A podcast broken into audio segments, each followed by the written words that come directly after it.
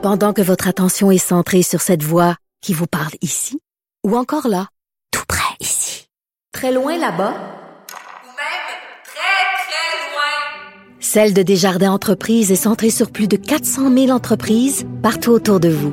Depuis plus de 120 ans, nos équipes dédiées accompagnent les entrepreneurs d'ici à chaque étape pour qu'ils puissent rester centrés sur ce qui compte, la croissance de leur entreprise. Hey, c'est maintenant chose faite, le karaoké qui va être interdit euh, dans les bars du Québec jusqu'à nouvel ordre. C'est ce qu'on vient d'apprendre. Je vais en parler avec Dany Saint-Pierre tantôt à la fin de l'émission. Euh, on se parlait aussi de ces fameux codes de couleur. Euh, puis d'ailleurs, Montréal est susceptible de passer au jaune la semaine prochaine. Mais là, on a divisé certaines régions du Québec par code de couleur. Donc, vert, jaune, rouge et orange. Et bon, est-ce que ça serait peut-être une bonne chose de déployer, si on veut, une espèce de système d'alerte pour les écoles. Euh, c'est peut-être la solution que propose la députée libérale, Madame Marois Risky. Bonjour, Madame Marois Risky. Bonjour. Et bon, Madame Risky, là, là, on est le 10 septembre, OK? Ça fait pas longtemps que l'école est commencée, là. Ça fait à peine deux petites semaines. Et déjà, on voit un peu partout des cas de COVID, euh, des situations pas claires. Moi-même, là, tranche de vie, mon fils fait deux jours qu'il manque l'école. Ma fille manque l'école aujourd'hui parce qu'on a des symptômes de rhume. On sait plus où se garrocher. C'est pas très clair qu'est-ce qui se passe avec nos écoles. Et peut-être qu'un système, euh, justement, là, d'alerte pourrait aider? Ah, moi, je crois que oui.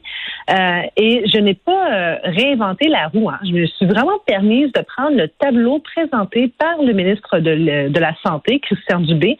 En début de semaine, il nous a montré les paliers qui passent du mhm. vert, jaune, orange jusqu'à rouge. Mais euh, je trouvais qu'on pouvait aller un peu plus loin et l'adapter pour nos écoles, école par école. Donc, par exemple, si votre école est vert, c'est parce qu'il n'y a absolument rien qui se passe, puis on est tous contents. Mais dès que, par exemple, il y a un cas COVID confirmé dans une classe, là, on pourrait faire basculer cette école au jaune.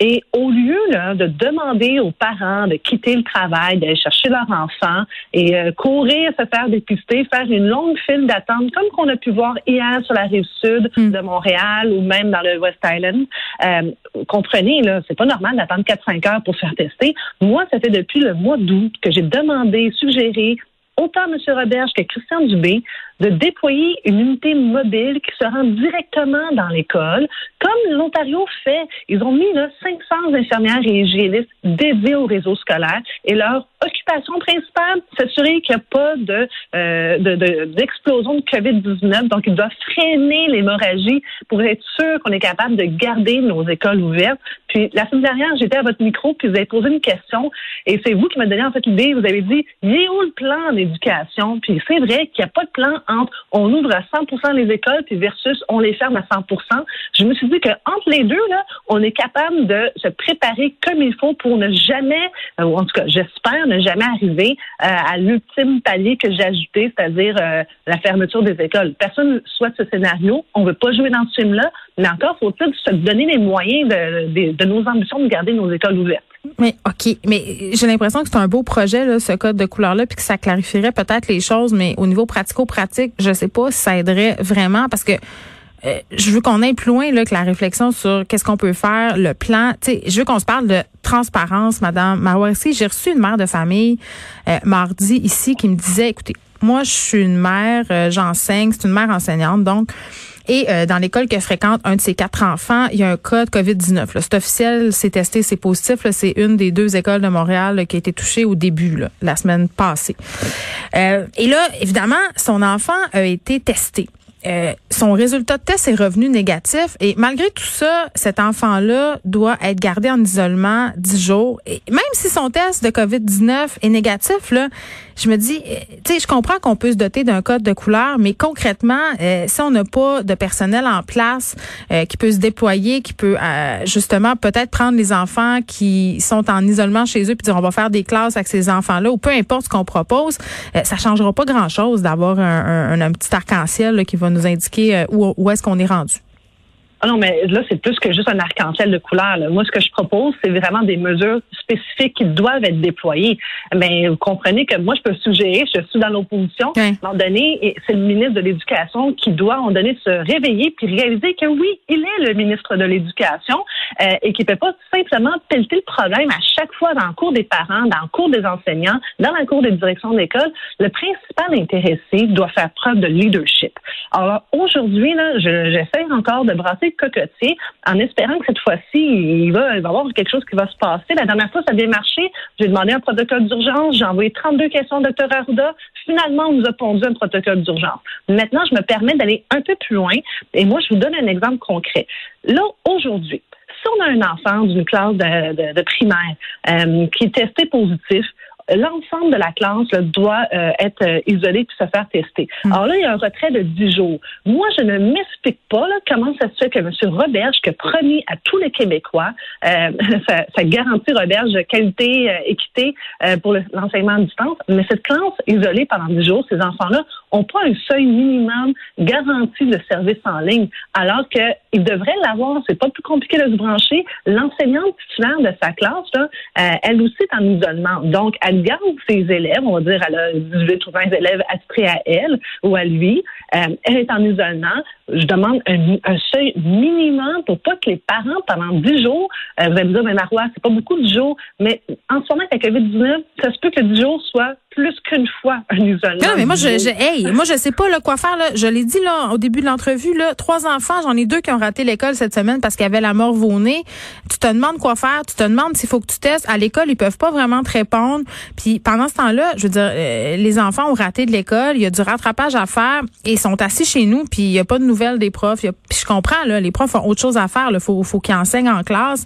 Mais il y a comme une espèce de no man's land. Là. Puis cette situation-là va se répéter combien de fois cet hiver? Moi, je dis à la blague, donnez-moi un kit que je puisse faire des tests chez nous. Ben vous, euh, vous mais c'est ce qu'on peut. Et euh, j'ai regardé dans le magazine Forbes euh, il y a quelques semaines, ils ont sorti un nouveau test que ça prend cinq minutes à tester et il coûte pas là, une fortune. Alors je me demande pourquoi que si aux États-Unis ils ont été capables de développer des tests maison entre guillemets qui coûtent pas beaucoup d'argent, c'est pas c'est pas des mm. millions, même si ça l'était, disons que ça va nous coûter un, autre 20 millions pour avoir plus de tests pour les écoles. Mais écoutez, on n'est pas à 20 millions près, on pèle de l'argent pour euh, le soleil, mais on n'est pas capable d'en sortir pour les écoles. Franchement, là, on il faut avoir le sens des priorités, puis le sentiment d'urgence. Je dis pas qu'il faut paniquer, mais j'aimerais avoir un ministre qui comprend qu'en ce moment, s'il ne fait rien, ben, il va frapper un mur. Et je m'explique en ce moment, on a aussi des enseignantes enceintes qui, elles, demandent le retrait préventif. On leur dit non euh, dans certains centres de services scolaires. On a des élèves HDA, donc avec un handicap, trouble d'adaptation euh, ou d'apprentissage, que Centre de service scolaire de Montréal envisage de retirer les orthopédagogues pour les mettre dans les classes régulières. Là, moi, je suis en train de me dire, un instant, là, ça va tout croche. Là, ça prend quelqu'un qui remet les choses en perspective et dire non, les élèves vulnérables vont garder leur service, on va trouver d'autres enseignants, puis vous allez me dire où? Ben, les conseillers pédagogiques là, euh, qui sont dans, dans les centres de services scolaires, euh, donc qui font plus un travail administratif, mais ben, moi, je préfère qu'eux retournent en classe et qu'on va pas commencer à déshabiller les services pour les enfants plus mm. vulnérables. Pour les femmes enceintes, je vous dirais qu'elles sont parfaitement, on peut là, utiliser toute leur expertise pour les, classes en ligne. Ça prend juste un plan. le problème que j'ai aujourd'hui, là, vous pouvez sentir mon exaspération, c'est que depuis le mois de avril, euh, moi, Véronique Yvon, Christine Labrie, Francine Charbonneau, Jennifer Macaron, on a fait plusieurs suggestions au ministre. À un moment donné, j'aimerais juste qu'ils comprennent que les suggestions qu'on fait, là, c'est pour le bien des enfants, pour les écoles, puis surtout pour pas qu'on ait des burn-out de tous les employés qui travaillent dans le réseau scolaire. Parce qu'à force de changer d'idée, là, ou de pas avoir d'idée tout simplement comme le ministre en ce moment, il y en a qui commencent à être vraiment fatigués sur le terrain. Oui, oui, puis après ça, on, euh, puis on parle de la pénurie de professeurs. Euh, c'est pas tellement tentant en ce moment là. Puis pour revenir aux, professeurs enceintes, moi aussi ça me préoccupait on a, on a eu ici une chercheuse de l'hôpital Sainte-Justine qui disait justement que les femmes enceintes avaient pas plus de chances d'attraper la COVID que les autres, sauf qu'elles avaient, plus de chances de développer des complications. Donc, ça peut être inquiétant et le stress pendant la grossesse, c'est pas la meilleure chose. Mm-hmm. Mais par rapport aux enfants vulnérables, euh, Madame Marois-Risky, moi, ça me fait particulièrement sourciller parce qu'on a répété à nos euh, tout le printemps qu'il fallait faire quelque chose pour les enfants vulnérables, que la pandémie allait creuser les écarts, les écarts au niveau de la pauvreté, des injustices, des abus qu'il fallait absolument retourner les enfants à l'école parce que justement euh, ces vulnérabilités-là euh, allaient continuer à s'exacerber. Et là, on, est en train, par l'inaction du gouvernement, en tout cas à mon sens, de, de, de creuser encore plus la tombe des inégalités. Je veux dire, les orthopédagogues, c'était déjà un enjeu avant la pandémie. Ben, c'est tellement un enjeu avant la pandémie.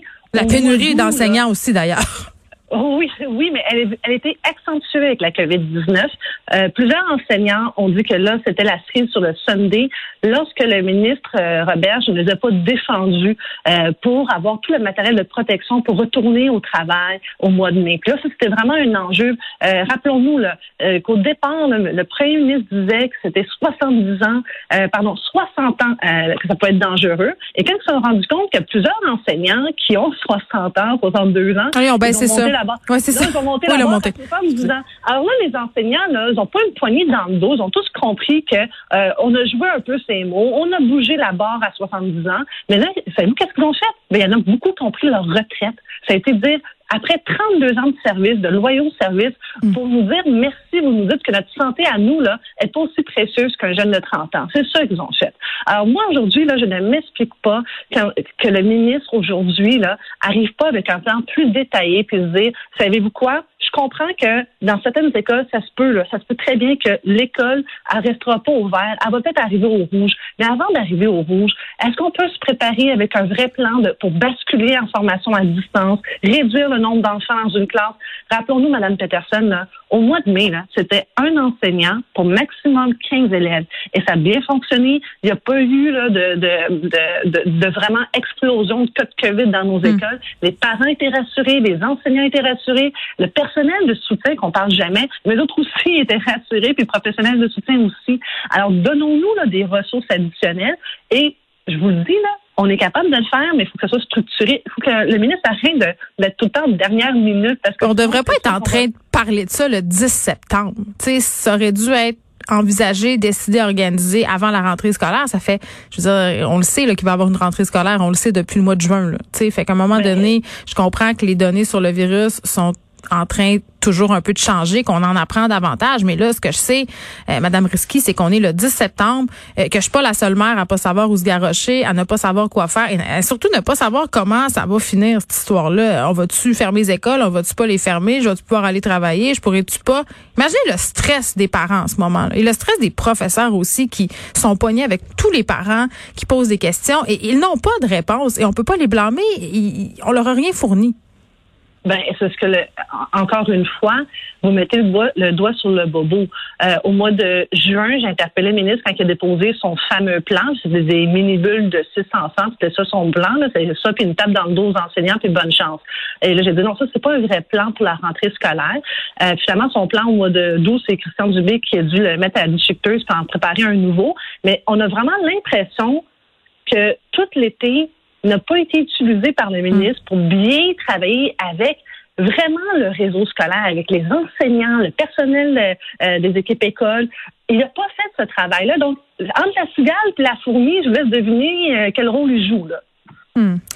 Madame Risky, merci. Marois Risky, qui est porte-parole de l'opposition officielle en matière d'éducation. Et bon, euh, par rapport à ce fameux code de couleur qui est proposé, je pense que ça pourrait nous aider justement à atteindre cet objectif de transparence. Je pense que c'est fondamental en ce moment et, et, de clarifier certaines affaires. C'est pas clair. On ne sait pas quoi faire en ce moment. On sait pas qu'est-ce qui va arriver et de savoir, euh, par exemple, que si l'école de notre enfant est classée euh, orange pour alerte modérée, voici les mesures qui seraient prises. Il me semble que ça aurait bien du bon sens. Merci beaucoup.